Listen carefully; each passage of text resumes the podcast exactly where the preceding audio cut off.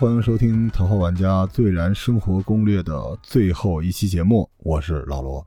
是的，我不想活了，我要录一期自绝于人民的节目啊！关于最近这部全网骂声一片的电影《我本是高山》，我之前也骂来着，但是现在呢，我看完了之后，我的态度是，其实还不错，值得一看。骂骂咧咧取关我之前哈，希望你能够听一下这期节目。第一个也是最关键的一个争议，就是片子里边出现了五次胡歌饰演的张桂梅校长的去世的丈夫。这个情节的出现，让张桂梅校长这个伟大的信仰，被降级成了对去世的丈夫的思念。啊，电影里边也有一个情节啊，讲她是为了逃避。所以一下子就把整个这个电影的这个高度，或者说张桂梅校长的觉悟就给降低了，这是目前啊舆论攻击这个片子最关键的一个环节。第二个问题呢，就是说这里边有一个酗酒的家长啊，这个学生的原型，这个家长应该是一个男性，结果改成了一个女性，所以一部分人认为这是 对女性的不尊重哈。第三个问题是吐槽这个片子里一开始出现的这些贫困山区的女孩子，居然。去网吧上网，去街上吃路边摊儿，大家觉得这个编剧可能是没有挨过穷，不知道贫困是什么样子的，觉得他们不理解底层的生活。第四个呢，就是说这个片子用了男导演，没办法站在女性的视角去把这个片子呢完成的更细腻吧。当然了，最后这个他这个主创人员出来跟观众对骂这一块儿，他确实是一个没法洗的啊，这个咱们就不讨论了。我现在尝试用我的观点给大家去解释一下这几个问题啊，不是洗白啊，我就是把观点陈述出来，让大家有自己的一个判断。咱们先说说这个故事背景啊，这也是我觉得特别扯的一个事情，就是很多人说起这个故事呢，就是骂的头头是道，而且基本上就是刚才那几个轨道一发一发的子弹都骂出来了。但你真问他知不知道张桂梅校长是怎么回事，他其实是不知道的。所以呢，我给这些为了骂而骂的这些小伙伴们，我给大家科普一下啊。张桂梅校长呢是五七年六月份生人，她是在黑龙江省牡丹江市的一个满族家庭出生的。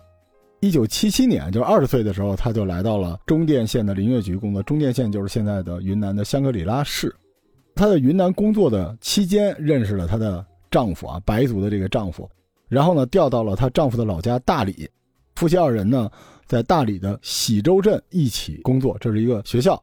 到了一九九六年的时候，她丈夫患了胃癌去世了，所以这个打击呢，让张桂梅校长当时几乎丧失了生活的勇气。她是为了离开这个让她非常难受的这个地方，所以她就主动的调到了云南省丽江市的华坪县啊，在这个地方当老师。但是在第二年，她又被查出了子宫肌瘤，就需要住院治疗。之前为了给丈夫治病。他所有的积蓄已经花完了。大家知道，在那个年代啊，九几年，其实，当然到现在也是，就当老师的收入是非常低的。所以等他查出癌症的时候，他是没有钱给自己治病的。正是他所在的华坪县的这些父老乡亲们帮他凑齐了医药费。所以张桂梅当时是非常感激的，他就决定好好去报答华坪县。所以在他病好之后呢，他就把自己所有的精力都投入到了教学之上。但是他发现这个地方女孩几乎是不读书的。或者有的读着读着就消失了。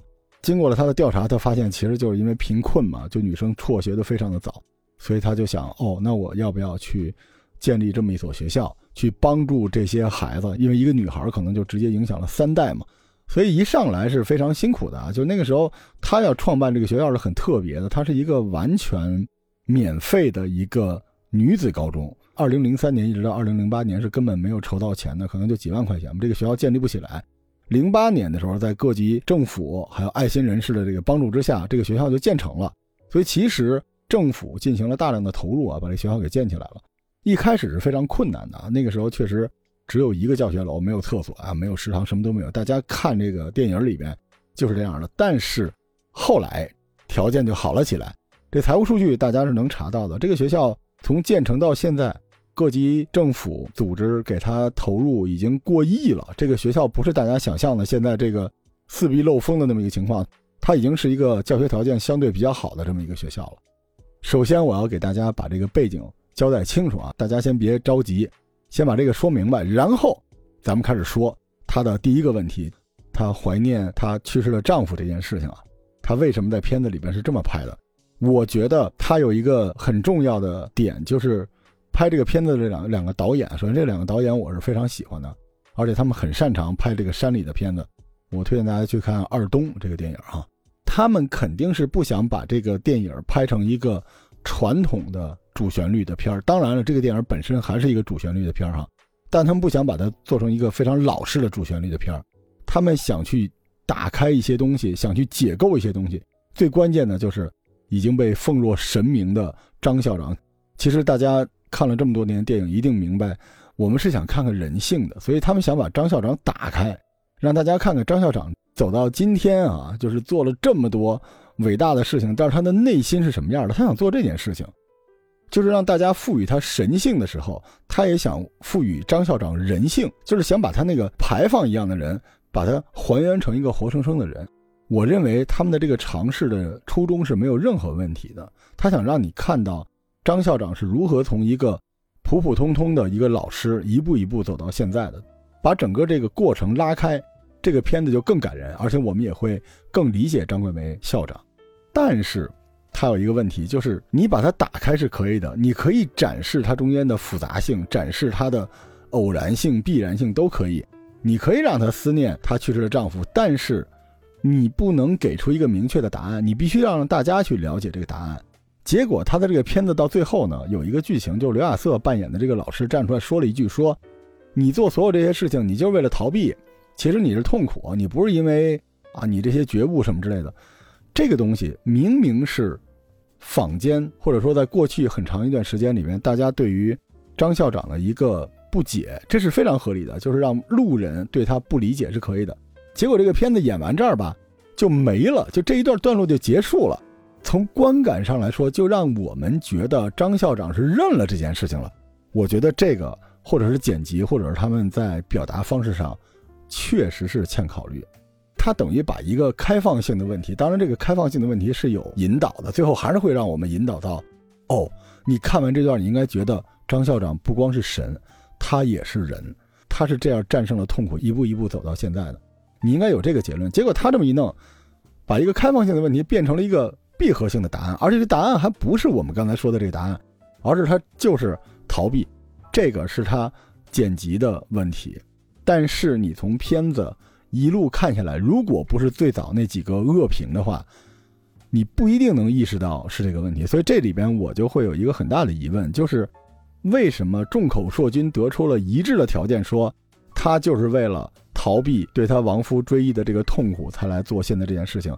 我不明白，因为这个片子如果你没有看前面那些差评，你直接看这个电影的话，你不一定能得出这个结论。当然有人说胡歌。跳戏我能理解，因为他太帅了。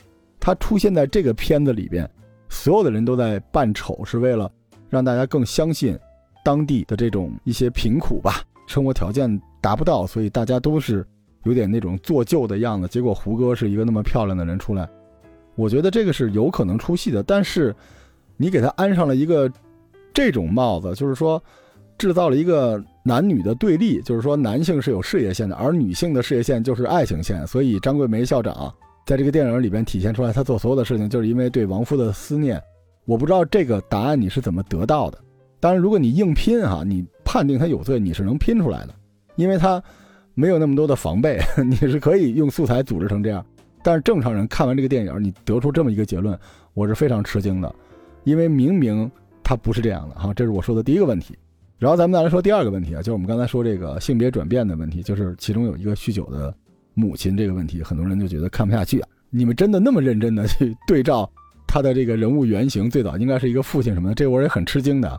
就是难道提出这个 challenge 的那个人是这么了解这个纪录片，然后辛辛苦苦的找出这个问题？OK，如果你是这么想的话，我也带这个问题去关注了这个剧组后来的一些访谈嘛。实际上，海清说，当时他们是体验生活的时候，确实遇到了很多酗酒的女性，这是真实的情况。所以他为什么做这么一个编辑呢？是因为你只看到了他前面用女性替代了男性，但你没看到在后边是有一个强大的女性光芒的一个连续的剧情的。就是最后，张桂梅校长跟这个酗酒的母亲说：“你要站起来。”其实他要讲一个完整的小的人物弧光，就是张桂梅校长不光在拯救这个女学生，也拯救了她的母亲，这就应和了剧中他说，一个女孩就是影响三代人。所以实际上，如果你耐着性子把整个这个故事看完，你会觉得，它带给我们的感动，或者说带给你所谓的，我不想说女权这个词啊，有点代表女性阵营的你来说，他现在的这个改编反而是给了更华彩的一段。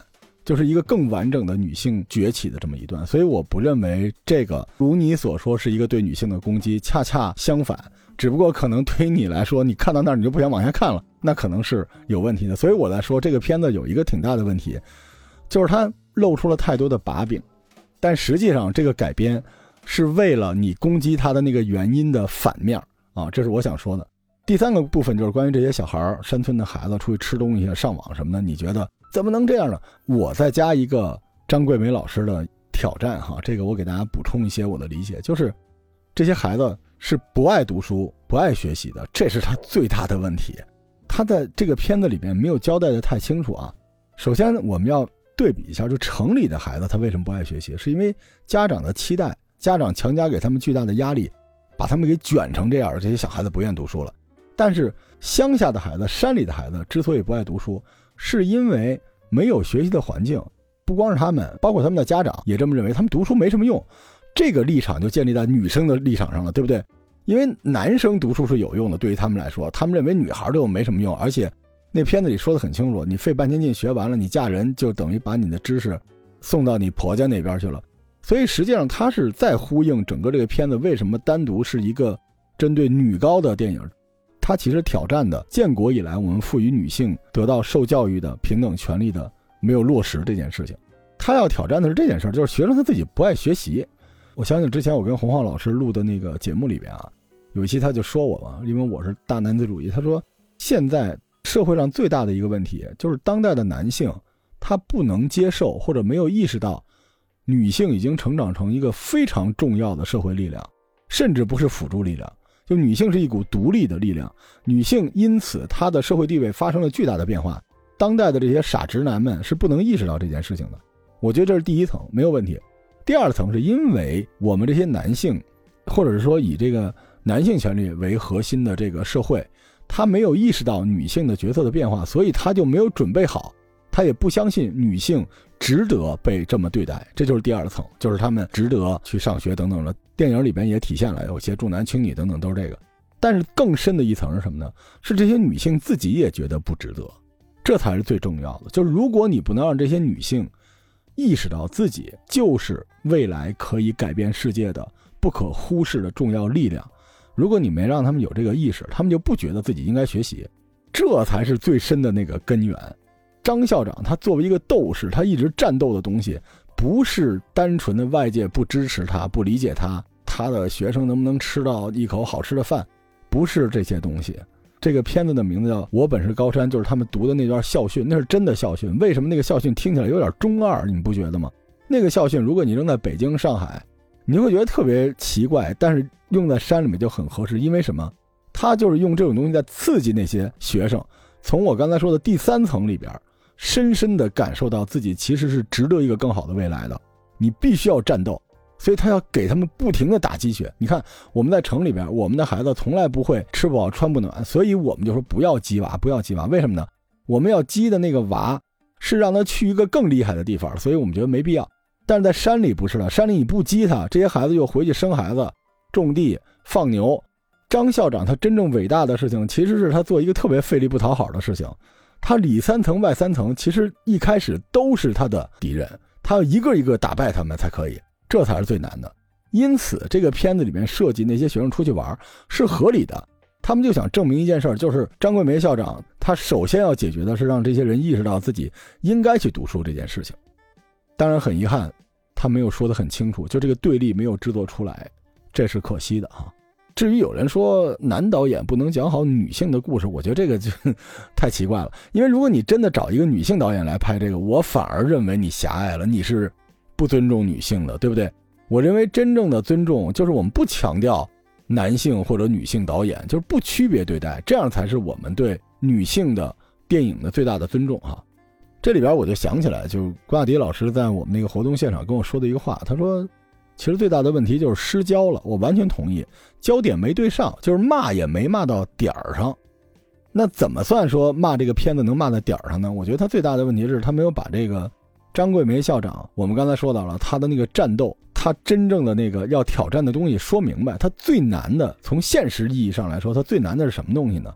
片子里面呈现的是什么重男轻女啊、贫穷啊，可以，但实际上大家可能不知道哈，你们可能也懒得去查，就是这个华坪女高啊，实际上从它建立到现在，各级组织给他的。投入都是大几千万的，到现在为止，实际上他真正的问题不仅仅是财务，当然一开始是财务问题，但现在就已经不完全是财务的问题了。所以，我们对于张桂梅校长的认知，总觉得他是一个孤胆英雄，但实际上这个片子，他的那个英雄主义不是体现在他筹钱那个地方，华坪女高也不是一个个人英雄主义的这么一个学校，它其实是各级政府组织。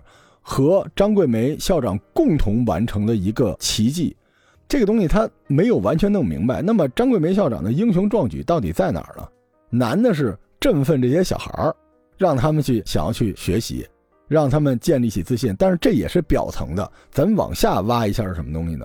其实张桂梅校长在现实生活中真正被 diss 的、被 challenge 的不是这个，是他崇尚的那种填鸭式的教育。这个教育叫衡水式教育，哈。如果你们不了解，可以了解一下衡水式的教育风格呢，其实就是一种极致的精英级别的考试管理。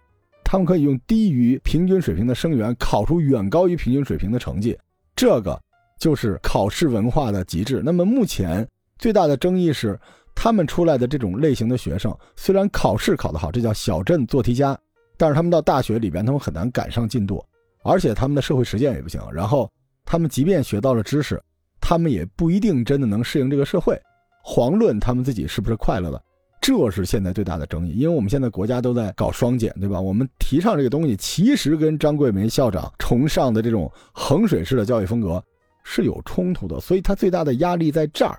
那么他的英雄主义在哪儿呢？这个是我最想说的，明知不可为而为之。如果我们做纸上谈兵的话，其实张桂梅校长这种风格是有很多破绽的。其实电影里边说到了学生家长啊，包括老师的等等之类的不理解，但是张桂梅校长她伟大之处在于，她明白其他东西都满足了，让大家也快乐了，小孩子就一辈子离不开大山了，所以他有一种那种非千万人吾往矣的那种决绝，这一点上来说，他是真正的战士，他不在乎流量和评价，无论如何，我要把你们送出去，就这份决心。这就是战士，所以我一直觉得这个片子的内核，它的底层逻辑跟那个我不是药神有那么一点点异曲同工。我不修未来，我就修当下。我不管你喜不喜欢我，我也不管外人怎么说我，我就是要强行的逆天改命把你送去。我不在乎我自己的得失，这种无我的状态，其实才是张桂梅校长最厉害的一点。这个社会的进步就在于国家明白所有的这一切，但依然在宣传它，依然在推崇它，为了女性获得更好的教育机会所做的所有的这些努力。所以实际上这个是一种大爱，这是一种由上至下的一种包容。我觉得这个点上，这个电影没有完全的展示出来，这就是我觉得它可能出现的一些问题吧。那我们现在说说这个社会的现象啊，就是那么多人跟着骂，是不是也很奇怪？我当时知道这个电影是晃姐 微信跟我说，说海星怎么了？我说啊，海星怎么了？他说他那个电影出什么事儿了？然后我才关注到这个电影是怎么样。我一看我都疯了。大家可以看看 B 站上的这个数据哈，骂这个电影的这些短视频的流量是这个关于张桂梅校长生平有关的纪录片的数十倍。就这件事情大家懂的哈。所以很多朋友说啊，你们这个片子怎么着怎么着的。一点也不好，与其看这个，还不如去看纪录片。我问你看纪录片吗？呃，没有，这就很诡异了。我相信你们听到这儿会会心一笑，对不对？就不太那么着急取关我了，对不对？当然了，也有小伙伴说我不愿意去那个电影院，我不愿意给他贡献票房。你不愿意去，我管不着，这是你的自由。甚至我想说一句啊，这个片子如果没有以上的问题，其实我也不一定会推荐你们去看，因为它其实也没有那么精彩。你不愿意看没问题，因为它其实就是一个主旋律的片儿。但是，你不能说我不愿意去看这个电影，我宁可把钱捐给张桂梅校长的学校，对吧？你不能这么说，因为你倒是捐呀，那学校一直在，我也没看你捐他呀。而且我告诉你啊，人家学校不接受捐助了。顺便跟大家说一句啊，我不知道你们什么样，我是看了电影我就把那个捐助给打开了。现在呢，线上的捐献平台也有靠谱的，支付宝呀、腾讯公益呀都有，你们可以搜一搜。那里边其实是有一些比较靠谱的捐助的，包括我之前看到的跟抗美援朝老兵有关的，现在有一个。留住抗美援朝老兵影像的这么一个捐助啊，就十块钱嘛。还有一些什么呢？山区儿童的营养包，留守儿童的一些这个书本你别一天到晚看着视频啊哭哭完了关了，对吧？你你你要真的那么感动，你可以做一点什么，一块钱就可以，对不对？还有什么呢？就是我比较推荐的是，现在有一个啊，在腾讯公益上，向所有去山区任教的这些老师，给他们一些激励，因为他们收入非常的低哈。如果你真的说我是非常有正义感的，这个片子就是污蔑了张桂梅校长，是吧？他是崇高的共产主义精神啊，他的这个事业我们是绝对支持的。你们不能再去看这个电影了。可以，我支持你。你愿不愿意真的帮他一下？你除了骂完人之后，那个你可以去买。那个我记得也是十块钱吧。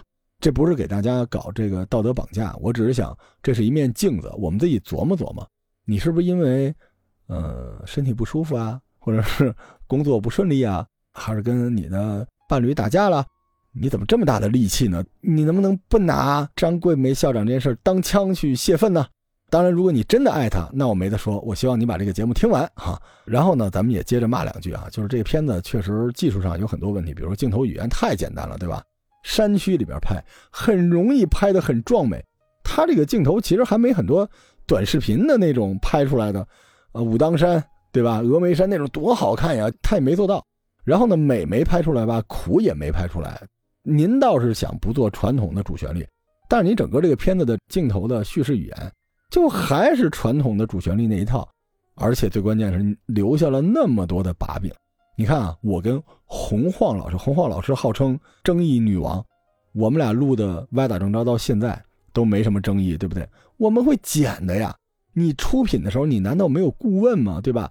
你难道没有朋友吗？你不知道把这个片子拿出来，随便给几个现在搞这种运营的大号，你找我都行，我都会告诉你这几个问题会出问题，对吧？你是不是太自信了？你是不是觉得自己有特别大的 buff，然后有央视有很多人给你背书，你名利双收，你就可以把所有事儿都拿捏了？不是的呀，对吧？还有就是你团队，你没有 PR 吗？你为什么放你的那个编剧出来兑现呀？没有必要的呀，对不对？那些人都是你的观众，其实你只要不出来兑现，不一定有这么大的事儿了。你确实是被误解了，被设计了，但你确实也自己没有控制住，所以最后在大家共同的努力之下，形成了一个龙卷风。你不明白，这个龙卷风一旦起来了，没有一片树叶是无辜的，都白瞎。这是我觉得比较可惜的地方。咱们聊聊编剧哈，因为大家知道我是。现在写小说呢，我小说写的还挺好的，你们感兴趣？回头我录一期节目专门夸我自己，好吗？我说这片子怎么改吧。首先呢，如大家所愿哈，就胡歌老师出现的这个地方，咱们可以换一换。有人拿这个说事儿，说你把这个伟大的信仰变成了爱情，行，那咱们让它复杂点，对吧？咱可以让胡歌老师在这个闪回里边讲信仰，服不服？就是胡歌老师轻轻地拍着张校长的手。说，你看现在这些孩子，如果不是我们的话，他就没有机会了。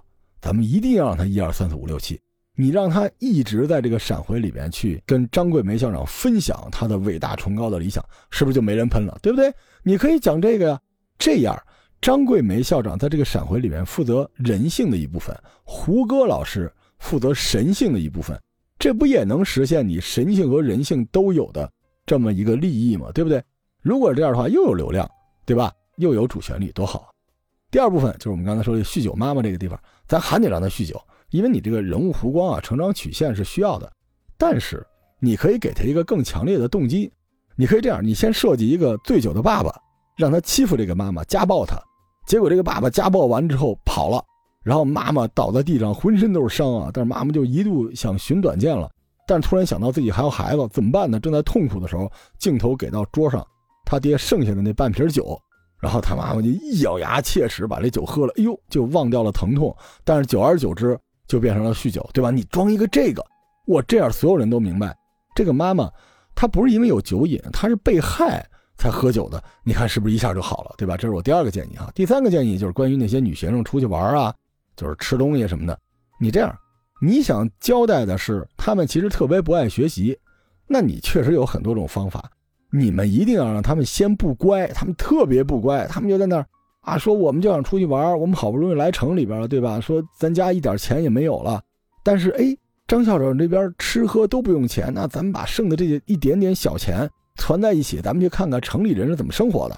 咱们出去玩一玩，然后去网吧是这样的：十个人进网吧，只有一个人能够上网，剩下人都围在后边看，他没见过，对吧？或者说你去吃地摊二十个人围在那儿吃两串麻辣烫，你一下就会让大家觉得又可悲又可怜，对不对？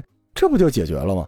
所以实际上你要是想改，是能改的。当然了，如果啊，如果有人想黑你，他还是有各种方法黑你，比如说你的演员不好看，对吧？你这个故意丑化。但是我想说的是，我们要把自己能控制住的控制住，这样没有那么多把柄，剩下的东西其实人民的眼睛是雪亮的，至少你那龙卷风刮不起来，对吧？说到这儿，我就想聊两句特别得罪人的话，就是这种我原来在《头号玩家》的节目说过这种克奇行为、跟风啊。其实我还是希望大家能够独立思考，包括我录这个节目啊，你们也不一定要听我的，因为我有小伙伴跟我说，说他的朋友呢看完这个片子。对张桂梅校长产生了巨大的误解，觉得张桂梅校长就是为了爱情什么的。我觉得可能是他一个朋友的问题。你真看了这个片子，你不会这么想啊。而且我一直想说这个事儿啊，就问计不问心。不管他这个片子有这样那样的问题，你说是因为看着这个片子误解了张桂梅校长没有那么伟大的人多呢，还是看了这个片子才真的知道张桂梅校长做了很多伟大的事儿的人多呢？如果这个片子，他最后得到的那个结果是让更多人真的认识到了张桂梅校长所做的事情，甚至被这种事情所鼓励。那他是不是不至于被骂到现在几乎连院线都进不去了呢？所以我觉得从这个角度上来讲，我觉得这个片子是有它的价值的。我其实之前也骂过这个片子，但我完全不觉得这个片子就不配活着。看电影当然有人就是为了刺激哈，有人想娱乐放松，但是也应该给另外一种电影留一个空间，就这些电影是负责传递能量的。你也许有的时候不需要这个能量，但也许有的时候需要。我们要保证电影的多样性，对吧？你不能带着仇恨、带着质疑、带着炸药包去看这个电影，那你其实还是想发泄。那你应该去音乐节，对不对？这个片子它亏就亏在这儿，它卡在中间了。有些人觉得这片子太伪光正了，就不想去看；有些人觉得它不够伪光正，所以不看。但是我觉得最扯的是什么呢？其实我身边有一些看起来有点恨国那种人啊，就是人其实已经在国外了啊，天天说这个那个的啊。这些人挺逗的，他看完评论也发朋友圈说：“怎么能允许这种就是把信仰歪曲成了什么什么？”我心说：“嚯，好家伙的，你这个人生第一次这么爱国，你就是为了黑一下这个片子泄个愤，你都重归我们社会主义阵营了，好神奇哈！”所以我觉得这个不好。这些人他吐槽的很重要一点就是说，他说这些演职人员啊，你这个编剧你是不相信人间有这么美好的信仰，其实不相信有这么好的信仰的人就是你们。我相信呢，这个电影的力量还是今时今日我们大家都会需要的。我呢也在这里郑重的向这个电影道歉啊，因为之前我也确实受到了很多影响，很多人在这骂，我也跟着骂两句。我当时就觉得这片子我要不就别看了。但是到最后，我突然意识到一件事儿：我在很多的评论的后面，我好像看到了张桂梅校长，就是我认为张校长根本不在意这个事情，比起他经历那些事儿，这些他都不在意，他是一个无比坚定的一个战士。但是在那个时刻，我突然觉得经历这些事儿，我看他的脸看得更清楚了。我不知道你们有没有这种感受哈？我在想，其实这个片子至少能够完成让更多的人认识到、见识到张桂梅校长的这个使命。如果是这样的话，其实我觉得瑕不掩瑜吧。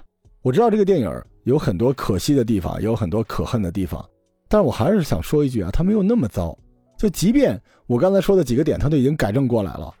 它也依然不是一部特别好的电影，这个我一定要跟你们说。我甚至不会推荐你们去电影院看。如果这样的话，你就去看那个纪录片就好了。但是很多人也没有看纪录片，对不对？就是如果这个电影出来了，它已然如此了，那么它其实还是有它存在的价值的哈。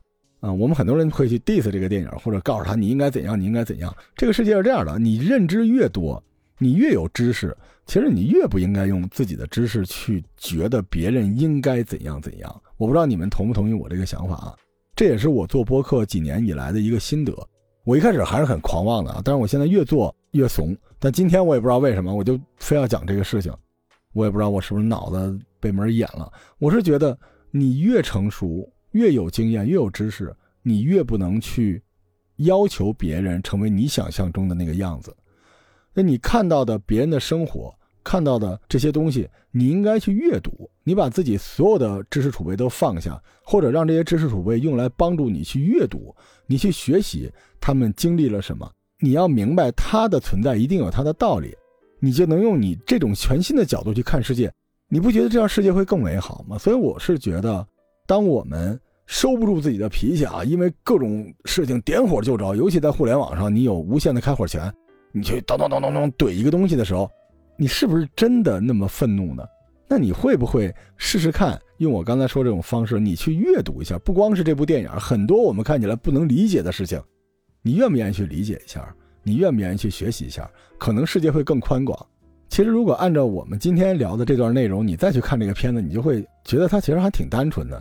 张桂梅校长他要战胜自己，然后再战胜他的学生，战胜他身边的老师，战胜所有的困难，然后大家拧成一股绳子再去战斗，就这么一个片子。他要从零开始，赋予很多人能量，结果他中间经常会出现，他整个人就晕过去了，躺在这个地方，躺在那个地方。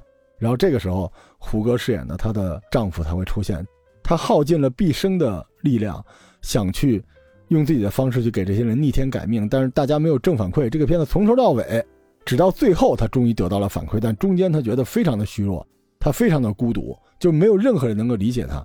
所以这个片子一直以来在讲的是这么一个故事。如果你用了这个线索去看，你可能不会那么愤怒。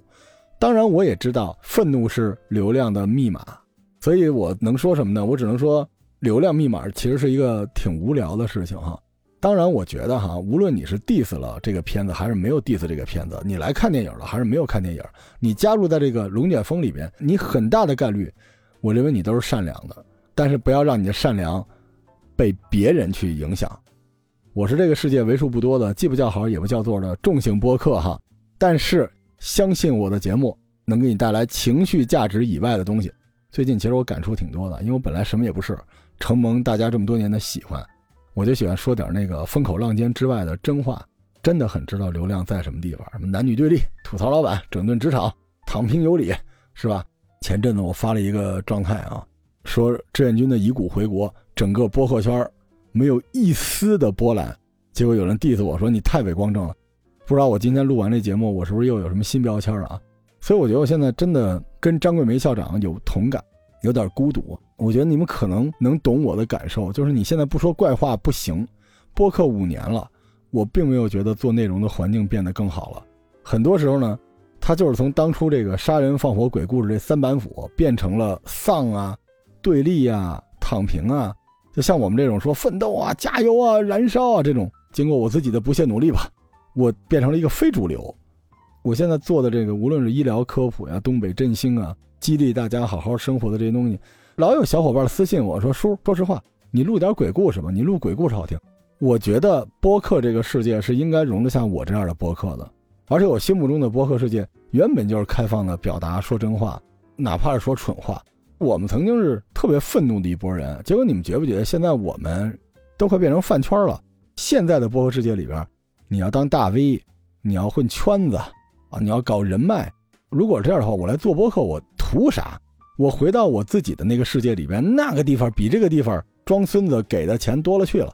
所以呢，我不会强烈的推荐你们去看这部电影，因为即便这部电影照我说的全都改完了，它也不是那种特别棒的类型电影，它是一个标准的主旋律片但是我想说的是，它也绝对没有网上喷的那么糟糕。所以这一次呢，作为一个播客，尤其是一个重型播客，我选择了我自己的良心。这一次，我就坚定地站在了流量的对立面。无论你是否支持我，我都希望你能拥有完全属于你自己的思考和立场。无论我们是不是对立的，也无论你会不会取关我，甚至告诉别人我是如何如何的不堪，我居然给这种破片子洗，没关系。愿我们共同祝愿。经历了这一切的张桂梅校长身体健康，也希望她的事业越来越好。也希望，如果你不看这个电影，你也看了她的纪录片，也希望更多的人被他的精神去感召，去做很多有益于社会的事儿。好，我是罗叔，一个跟流量分道扬镳的奇男子，这真是有苦说不出啊！感谢你的收听啊！如果你喜欢这期节目，请你多点赞、多留言、多转发。如果你不喜欢，你先别着急跟我划清界限，因为后边还有《封神榜》和艾文老师的朝鲜攻略的下半部分哈。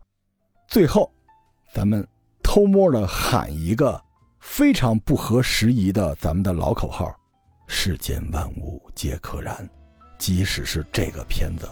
也可以燃起来的，咱们下期再见。如果你们还愿意再见我的话，拜拜。